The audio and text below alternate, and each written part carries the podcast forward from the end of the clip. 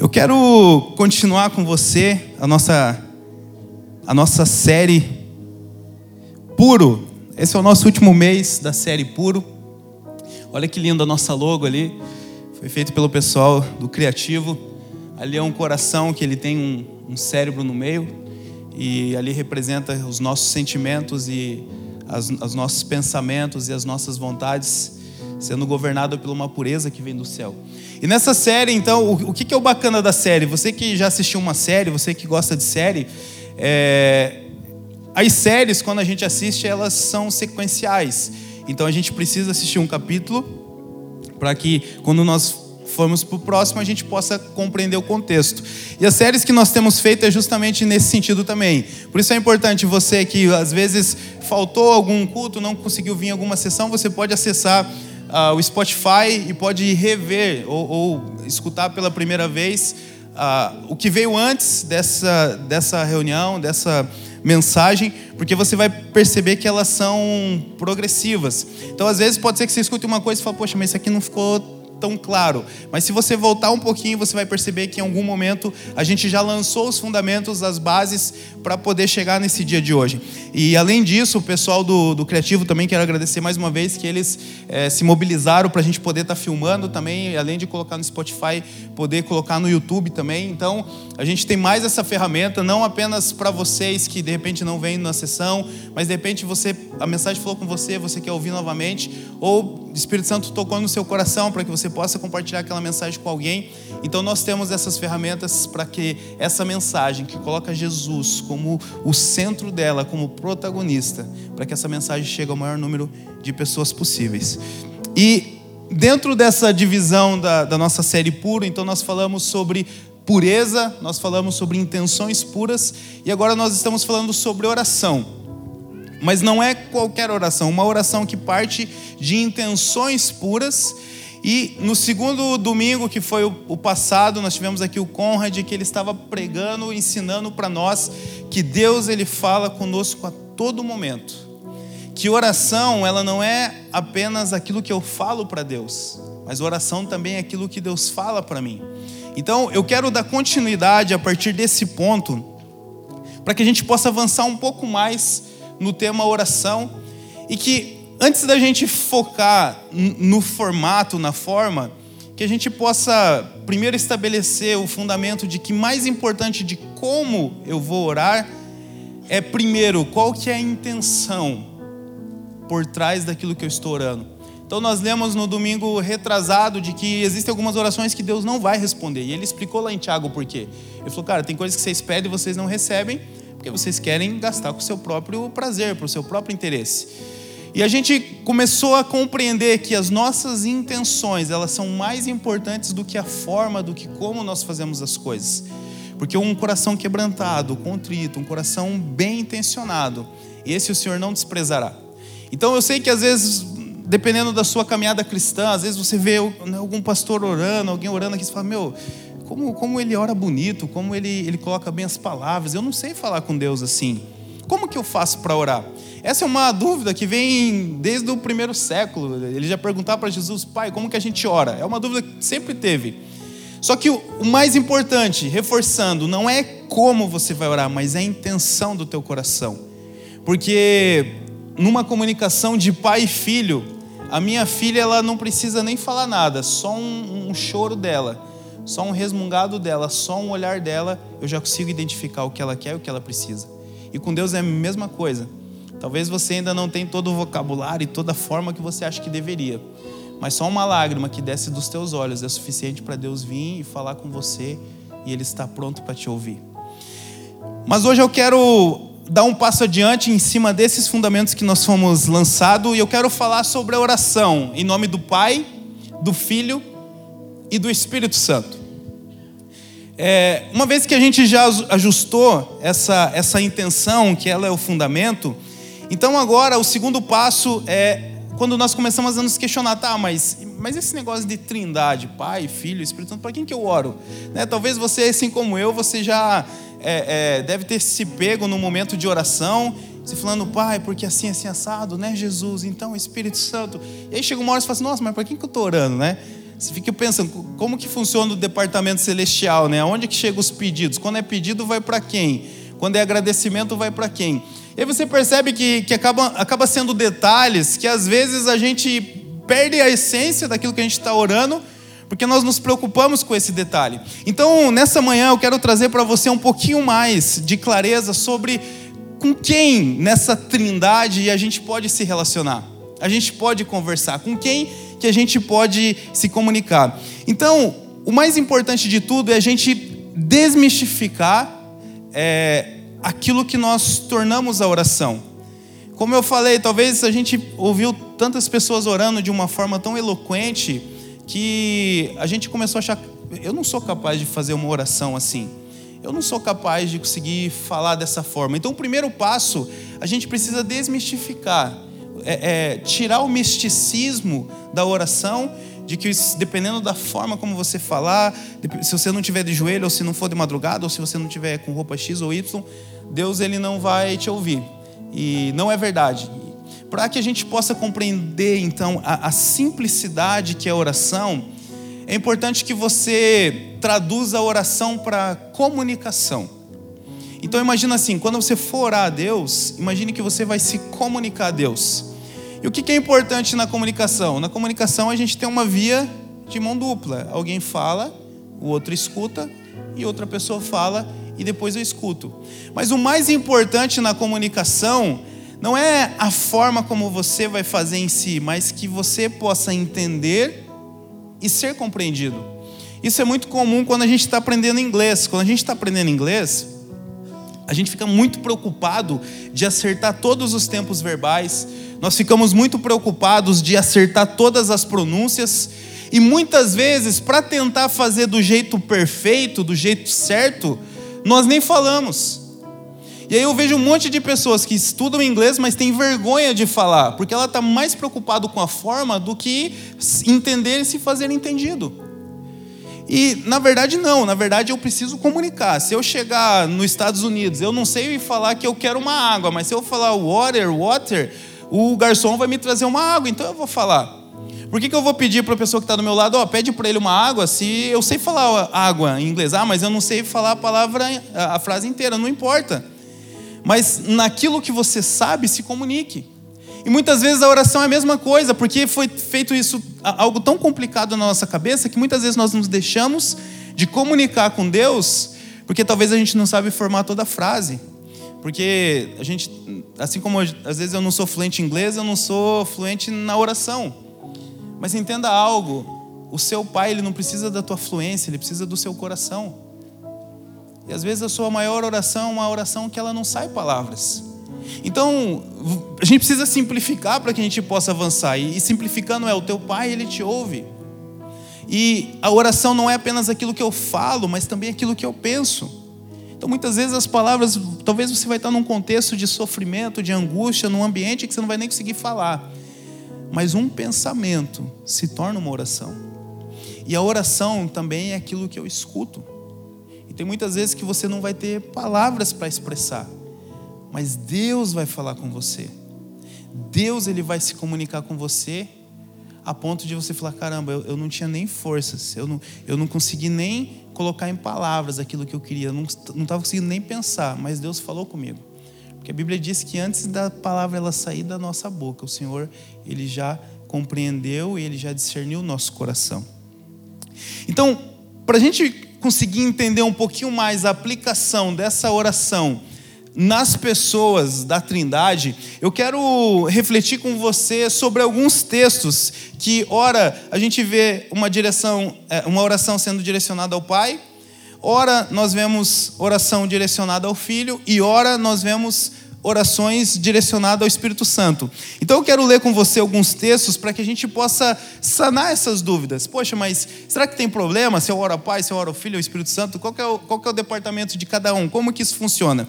Então, primeiro, o primeiro ponto, eu quero refletir sobre um texto que fala quando nós oramos ao Pai. Então, quando Jesus ele foi questionado aos, pelos discípulos como devia orar, como eu falei, isso é uma dúvida secular, é, é, é de séculos os discípulos chegaram para Jesus e falaram: tá, mas como que a gente ora? Como que faz para orar? Porque tem uns que oram de um jeito. Aquele, é, os, os, fariseus ali, eles oram publicamente, eles batem no peito, eles falam isso, isso, aquele outro. Mas às vezes a gente tem vergonha de chegar e orar publicamente assim, porque a gente não tem as vantagens para contar igual eles contam. E aí Jesus, lá no capítulo 6 de Mateus, ele começa a contextualizar. Ele falou assim: não, não, não façam que nem os fariseus, os escribas. Porque eles oram para que as pessoas possam ver eles orando. E aí Jesus diz no versículo 6: Mas quando você orar, vá para o seu quarto, feche a porta e ore ao seu Pai, que está no secreto. Então o seu Pai, que vê no secreto, nos recompensará. O seu Pai, veja que Jesus ele usa a figura do Pai. E Jesus associa essa oração do Pai com o secreto. Ele diz: Olha, feche, vá para o seu quarto, feche a porta e ore ao seu Pai. E quando a gente lê esse texto, poxa, vai para o quarto, fecha a porta e ora ao Pai, é natural que a gente associe isso a um lugar geográfico. Então, logo, se eu quero falar com o Pai, eu preciso ir para o quarto. Mas não é um lugar geográfico que Jesus está falando. Jesus ele está falando de um lugar onde você tem intimidade com o Pai. O quarto, ele representa um lugar de intimidade. Então, quando Jesus está dizendo assim, ó, quando você quiser orar ao Pai, vá para um lugar de intimidade. E um lugar de intimidade é um lugar que ele precisa ser imune a distrações.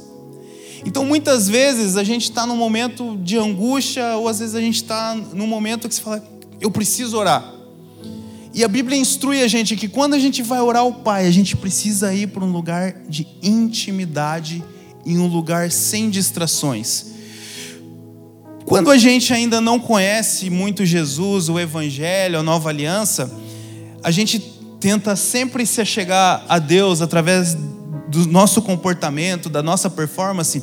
Então a gente coloca a oração como uma meta. Então você fala: não, eu preciso orar, porque se eu sou cristão eu preciso orar, e aquilo se torna uma meta.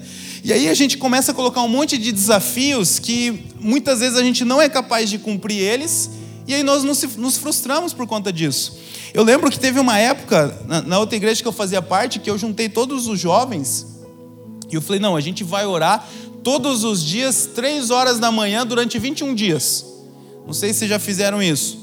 Eu falei, não, a gente precisa, poxa, Jesus morreu por nós, os apóstolos entregaram a vida deles, a gente não é capaz nem de levantar de madrugada e fazer uma campanha de oração. E até que no primeiro dia, no segundo, o Clériton, a Evelyn, meu cunhado, minha irmã e talvez outras pessoas que eram daquela época, eles lembram disso. Às vezes no primeiro no segundo dia até ia, porque você estava empolgado.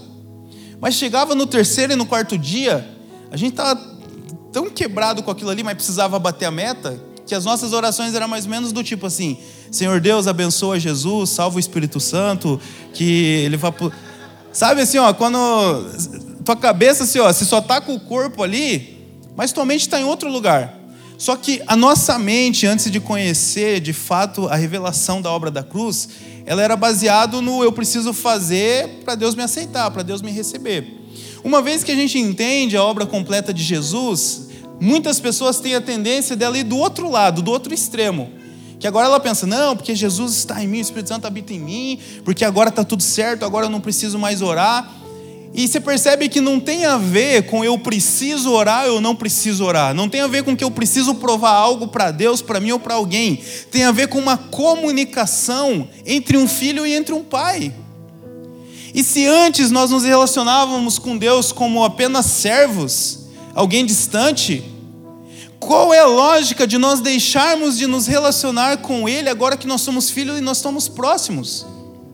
E muitas pessoas não percebem que a vida delas foi tomando um rumo que elas não gostariam, mesmo depois que elas tiveram acesso ao Evangelho, à nova aliança, à graça, e quando elas menos vê, elas estão tendo comportamentos, elas estão vivendo uma vida que elas não queriam estar vivendo. Porque o relativismo tomou conta, ao ponto de falar assim: não, mas Jesus fez tudo por mim, Jesus me salvou, Jesus me reposicionou, então eu não preciso mais ficar orando igual antes, eu não preciso mais ler a Bíblia igual antes. Mas você percebe, não é sobre precisar, é sobre uma relação. Pensa o seguinte: imagina que por algum motivo você foi tirado dos teus pais enquanto você era criança, e você viveu muito tempo distante deles, e aí um dia você descobriu que você tinha um pai no Brasil, você estava em outro país, e de repente você começa a se comunicar com aquele pai à distância e falou: Olha, que bom que eu descobri que você é meu pai. E você começa a mandar e-mail, você começa a mandar mensagens. E aí, de repente, um dia você consegue entrar na casa do seu pai. Você volta para o Brasil, ele te recebe dentro de casa, ele fala: Filho, você mora aqui, essa casa é sua. Você tem acesso a mim agora todos os dias, em todos os momentos que você precisar. Você percebe que não existe lógica esse filho falar assim: ah, então agora que eu estou na casa do pai, agora que eu estou junto com ele, eu não preciso mais falar com ele. Então agora, para que, que eu vou falar com ele? Você percebe que não tem lógica, só que muitas vezes a gente faz isso. E aí muitas pessoas perderam esse lugar de intimidade com o pai. E nesse lugar de intimidade com o Pai, onde não há distrações, você precisa de apenas uma palavra que Ele te fala, ou você precisa apenas colocar uma palavra do teu coração que está te angustiando, que ela é suficiente para te dar um gás para as tuas próximas semanas, para os teus próximos meses. Você precisa apenas de uma palavra, que aquele pensamento suicida, que aquele pensamento depressivo, que aquela raiva que você estava por aquela pessoa, você só precisa de um momento de intimidade com o Pai, para que seja suficiente, para que você saia daquele lugar de intimidade e fale: Uau, é muito diferente, está muito especial. E para alguns vai ser o quarto, para outros pode ser no chuveiro. Eu, eu tenho essa mania que, que é uma mania que custa caro, não deveria ser, que Deus me perdoe. Mas o, o meu lugar de maior intimidade com o Pai é no chuveiro. Assim, ó, eu me concentro com Deus de uma forma, de uma forma que eu sempre brinco com o pessoal que as mensagens que eu prego é tipo o download que vem pela água, assim, ó. Eu estou no chuveiro falando com Deus, parece que vai que o download da mensagem vem vindo na água. Mas talvez para você é uma corrida, talvez você vai correr, você gosta de caminhar e naquele momento nada te distrai.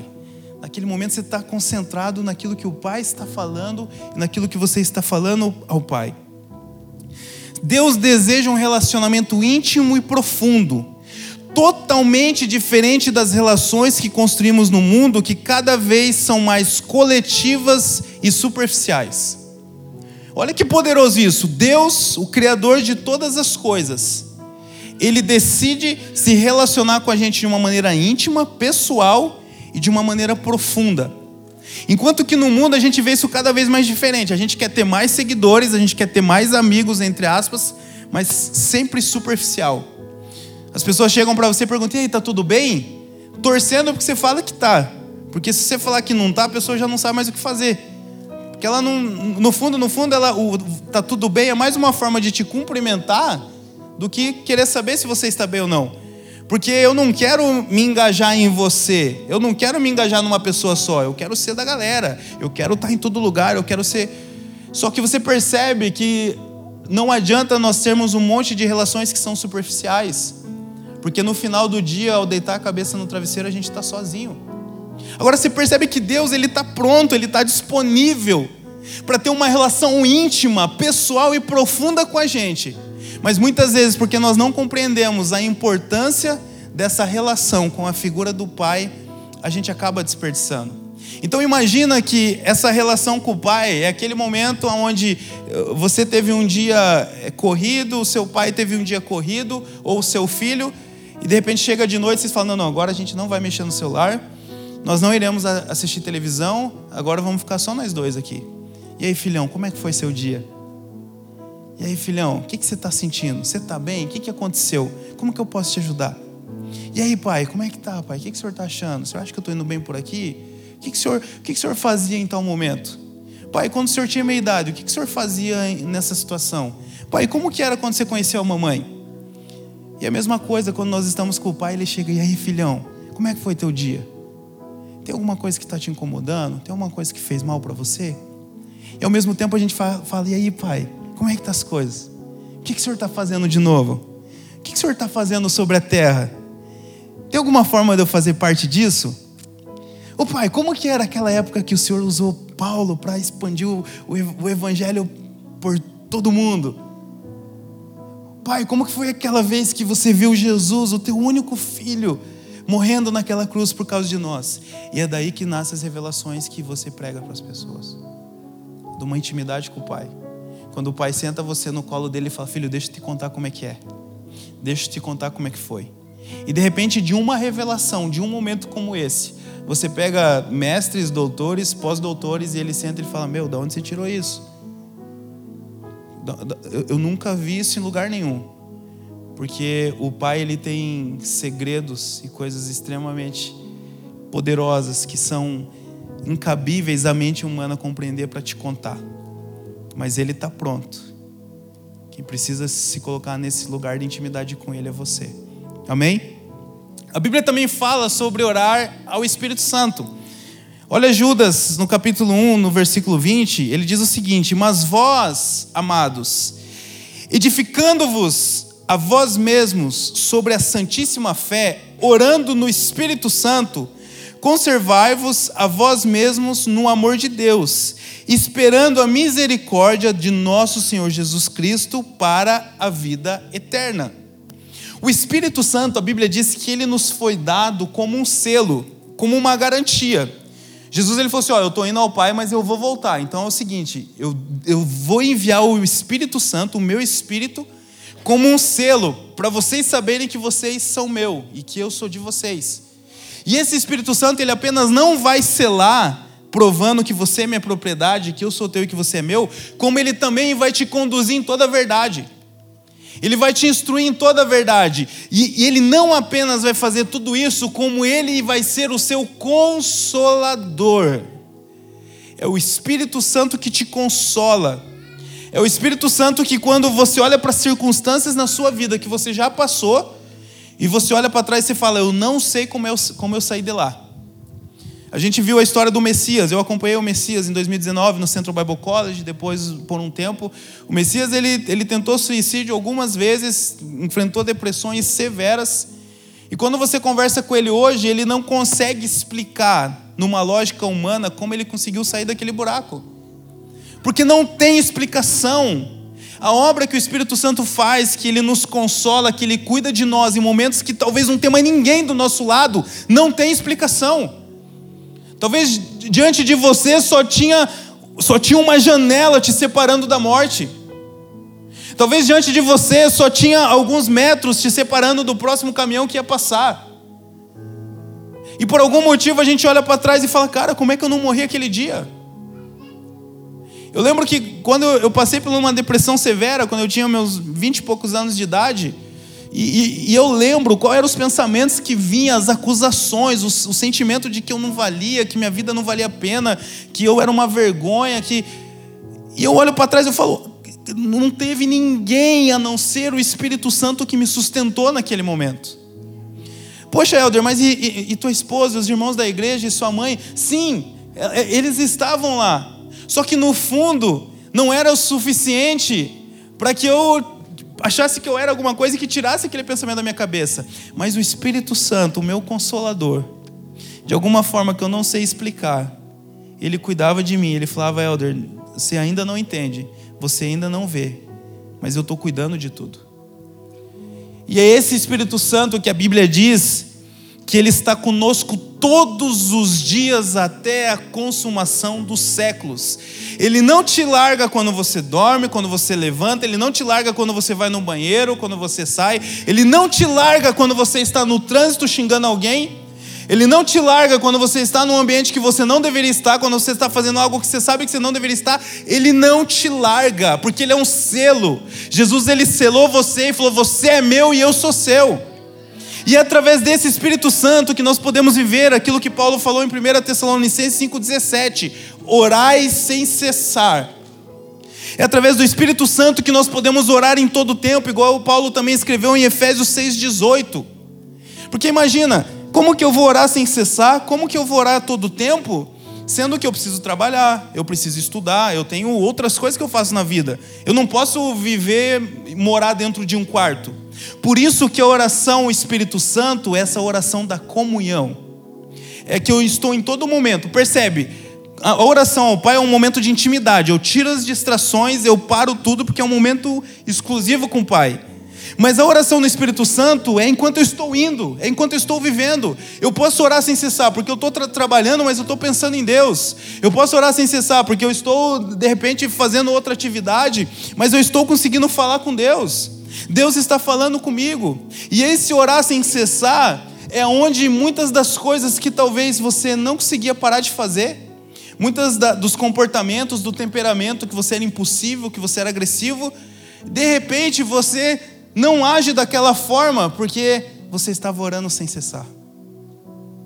Porque a tua mente estava nas coisas lá do alto.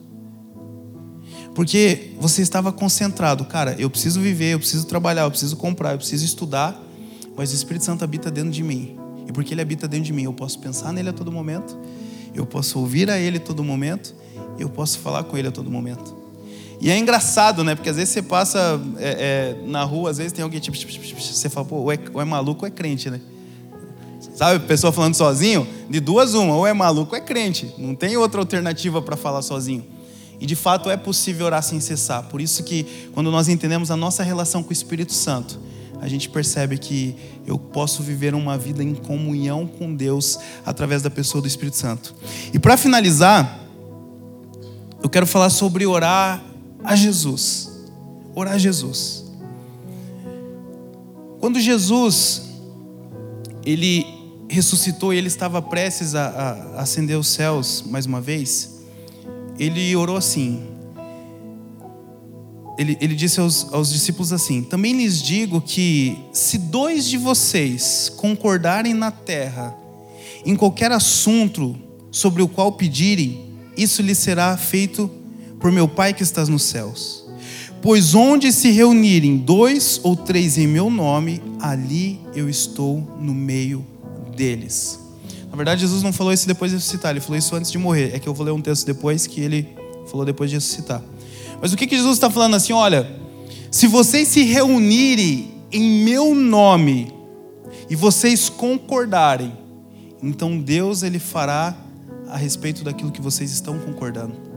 Então existe uma oração que eu faço ao Pai, que é na intimidade com o Pai. Existe a oração sem cessar, que é no Espírito a todo momento. Mas existe uma oração a qual Jesus nos ouve, que é no meio da comunhão com os irmãos. Por isso não faz sentido, isso já aconteceu comigo. Chegou uma época que eu falei assim: não, cara, eu não quero saber de gente. Zero gente, eu só quero saber de Deus. Eu, se eu puder, eu vou para um, um, deserto, eu vou para outro país, não quero ver gente nenhuma, quero ficar lá o resto da vida só orando a Deus, falando com Deus, eu quero ter uma vida com Deus. Só que você percebe que para Jesus não faz sentido isso, porque se Deus ele nos criasse para viver sozinho, ele não tinha populado a Terra com 8 bilhões de pessoas. Ele tinha feito um planeta para cada um, ou ele não tem poder para fazer isso? Só que a questão é, é que a nossa espiritualidade a, a, deixa eu ver como é que eu falo isso. A plenitude da nossa espiritualidade é manifesta na nossa humanidade. Não existe espiritualidade na singularidade. A minha espiritualidade é manifesta na minha humanidade, nas minhas relações. Por isso, para mim, não, não faz sentido um pastor que prega uma mensagem poderosa publicamente, mas desce e não, e não dá bom dia para as pessoas, não olha no olho das pessoas, que trata um, um, um, garçom, que trata um atendente de qualquer coisa como se fosse um, não fosse um ser humano. Cara, você quer ser espiritual, revele na sua humanidade. Não no tanto que você ora, não na, no, nos lugares que você se exclui. E Jesus ele falou assim: ó, vocês querem se relacionar comigo, então façam parte do meu corpo. E o meu corpo ele é composto de pessoas. Então quando vocês se reunirem em meu nome, quando vocês estiverem junto ali, eu vou estar. Se você não quiser se reunir no meu nome, se você achar o bom o suficiente para andar sozinho, então não me chame, porque eu não vou estar lá. Porque um membro que ele não está no corpo, ele está morto. Um membro amputado não tem vida. O que dá vida aos nossos membros é porque nós estamos no corpo. Por isso, se relacionar com Jesus, orar a Jesus, se comunicar a Jesus, é através da igreja, é da comunhão, é da comunidade. Por isso, Jesus, ele disse que, aí sim o texto que eu ia falar, quando ele está prestes a subir os céus, ele fala: Pai, eu te peço uma coisa, que eles sejam um, assim como eu e o Senhor somos um. Porque quando eles forem um, então o mundo os conhecereis. E por que, que o mundo vai nos conhecer? Porque isso é antinatural. essa relação um com o outro, com cordialidade, com amor, não buscando o seu próprio interesse, buscando o interesse do outro, é antinatural. No mundo é cada um por si, é, é dente por dente, olho por olho, ainda citam a Bíblia, citam Moisés sem Jesus, sem o personagem principal. E como eu falei, a Bíblia sem o personagem principal é muito perigosa. E a gente precisa compreender que não tem como a gente conseguir ter uma relação com Jesus se eu não me relacionar com meu irmão. Por isso que João vai escrever lá na carta dele que é impossível nós dizermos que nós amamos a Deus se nós não amamos o nosso irmão. Porque não faz sentido. Pensa comigo, o Cal ele tem quatro filhos. E eu chego para ele e falo assim, ó oh, Cal, eu amo muito você, cara. Eu estou disposto a dar minha vida por você, cara. Você é uma pessoa extremamente importante para mim. Mas eu não suporto os teus filhos. Não quero saber dos teus filhos. Cara, longe de mim os teus filhos. Para quem é pai aqui, você vai entender o que eu estou falando. Não existe isso. Muito pelo contrário, a gente prefere, cara, então ame meu filho, goste do meu filho e não goste de mim. Entre você querer se relacionar comigo e não querer saber do meu filho e vice-versa, cara, então a gente não precisa estar junto. Mas, cara, cuide do meu filho. Ame o meu filho.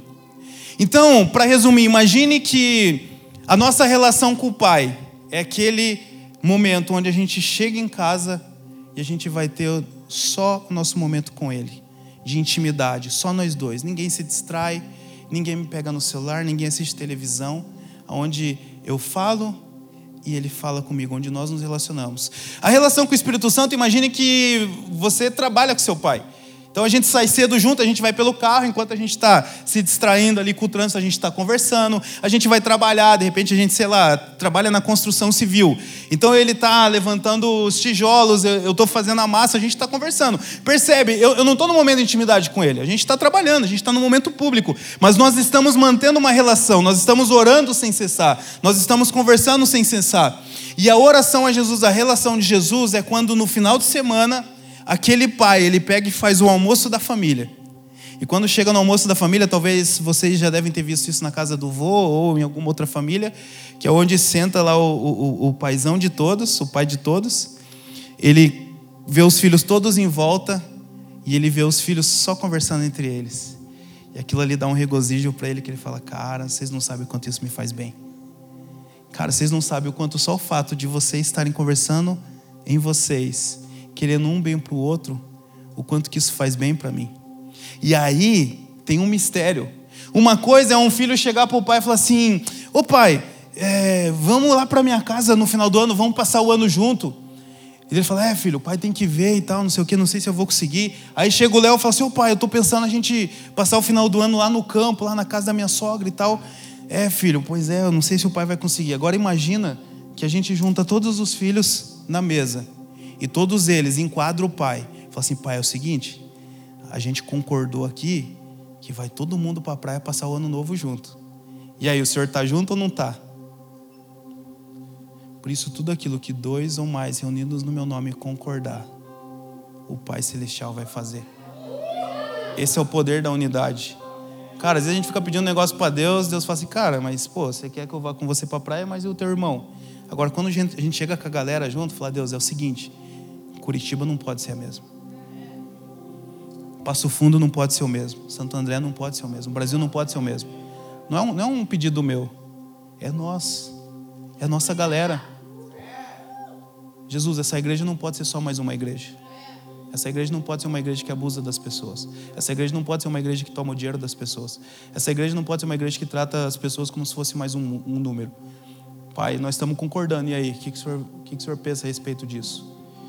É por isso que a gente tem vivido milagres, prodígios, sinais, maravilhas um atrás do outro. Porque quando o pai vê os filhos em volta da mesa, reunidos no nome dele, se juntando para fazer um pedido, não tem como ele negar. Amém? Posso orar com você? Se você puder fechar os teus olhos. Pai, eu te agradeço pela clareza com a qual o Senhor tem falado conosco nesses dias. Desde os primórdios, o Senhor sempre quis se comunicar com o homem na maior simplicidade possível. Mas por muitos motivos, nós fomos tornando isso complexo, Pai, a ponto de muitos dos teus filhos acharem que não são dignos, de acharem que não têm o vocabulário certo e de acharem que não são bons suficientes para falar contigo. Mas eu te agradeço, Pai, porque hoje o Senhor nos tira dessa ignorância. Hoje o Senhor nos mostra que nós temos acesso direto a Ti, através da intimidade que o Senhor deseja estender a nós. Nós também te agradecemos, Pai, porque através do orar sem cessar, do orar no Espírito Santo, nós podemos também andar no Espírito, Pai, e frutificar no Espírito, e a todo momento estar sendo potencializado nessa terra que não é fácil, mas que o Senhor faz se tornar leve a nossa vida aqui, porque o Senhor está conosco todos os dias.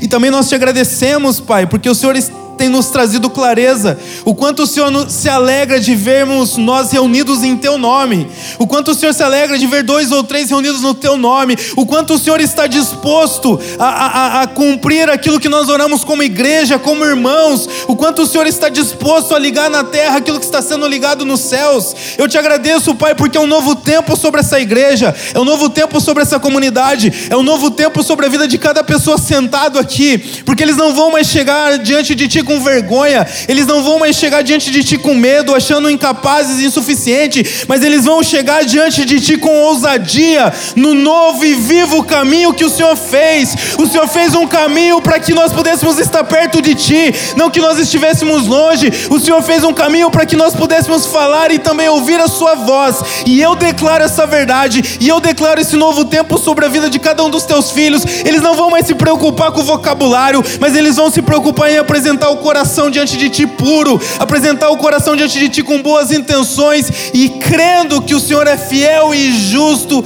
para fazer